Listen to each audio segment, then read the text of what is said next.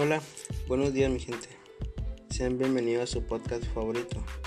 Mi nombre es Carlos Velázquez, estudiante de la Universidad Interamericana para el Desarrollo. Soy de la carrera de Administración Empresarial. El día de hoy hablaremos de un tema interesante, la cual es la relación entre la voluntad y la libertad. Empezaremos por comprender qué es la voluntad. La voluntad es la facultad por la que puedes tú autodeterminarte, elegir libremente y responsabilizarte de tus consecuencias.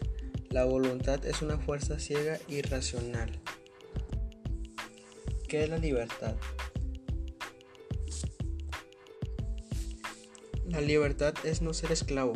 Somos libres a elegir lo bueno para nosotros y no lo malo. Si elegimos lo malo, somos esclavos. ¿Cómo ser libre? Ser libre es expresarme como quiero. Ser libre es hacer lo que yo quiero. Ser libre es hacer un video en YouTube sin que me importen las críticas de los demás. La libertad está hecha para el mundo interno. Dejar de hacer rabia, envidia, rencor, malicia. Empieza a brotar la fuerza a la libertad. Gracias a la voluntad seremos libres.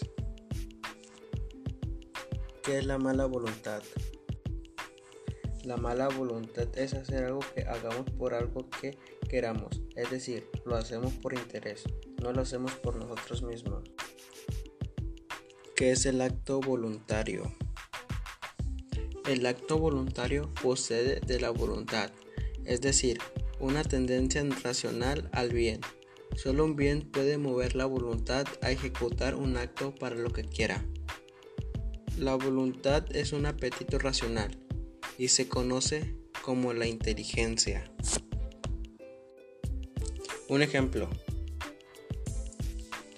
Cuando el ser humano decide formar una familia, la persona elige de manera voluntaria y sin presión alguna a su pareja, sin importar el color, sexo, raza, religión o cualquier otra creencia o situación o condiciones parecidas, así como de manera voluntaria y libre decide cuánto y cuántos hijos van a tener. Segundo ejemplo. Alejandro está terminando su sexto semestre de bachillerato y sus padres le preguntaron, ¿qué has pensado? ¿Ya decidiste tu carrera? Alejandro sin titubear respondió, Quiero ser ingeniero de computación. Este ejemplo quiere decir que Alejandro se inclinó por la carrera de computación. Después de informarse de las ventajas sobre esta carrera, si le conviene o no. Todo aquello tuvo un resultado, una percepción intelectual Alejandro fue libre al decidir lo que es correcto para él, y después él tuvo voluntad de él mismo, es decir, tomar esa carrera, lo que fue correcto para él. Siempre vio su bien. La voluntad es una de las dos facultades superiores del ser humano. La otra es la inteligencia. Una vez que éste se haya sido reconocido, lo bueno se presenta para que elija si quiere alcanzarlo. Un acto humano es aquel donde la advertencia de lo que se está haciendo, sino la relación que tiene ese acto con la moralidad.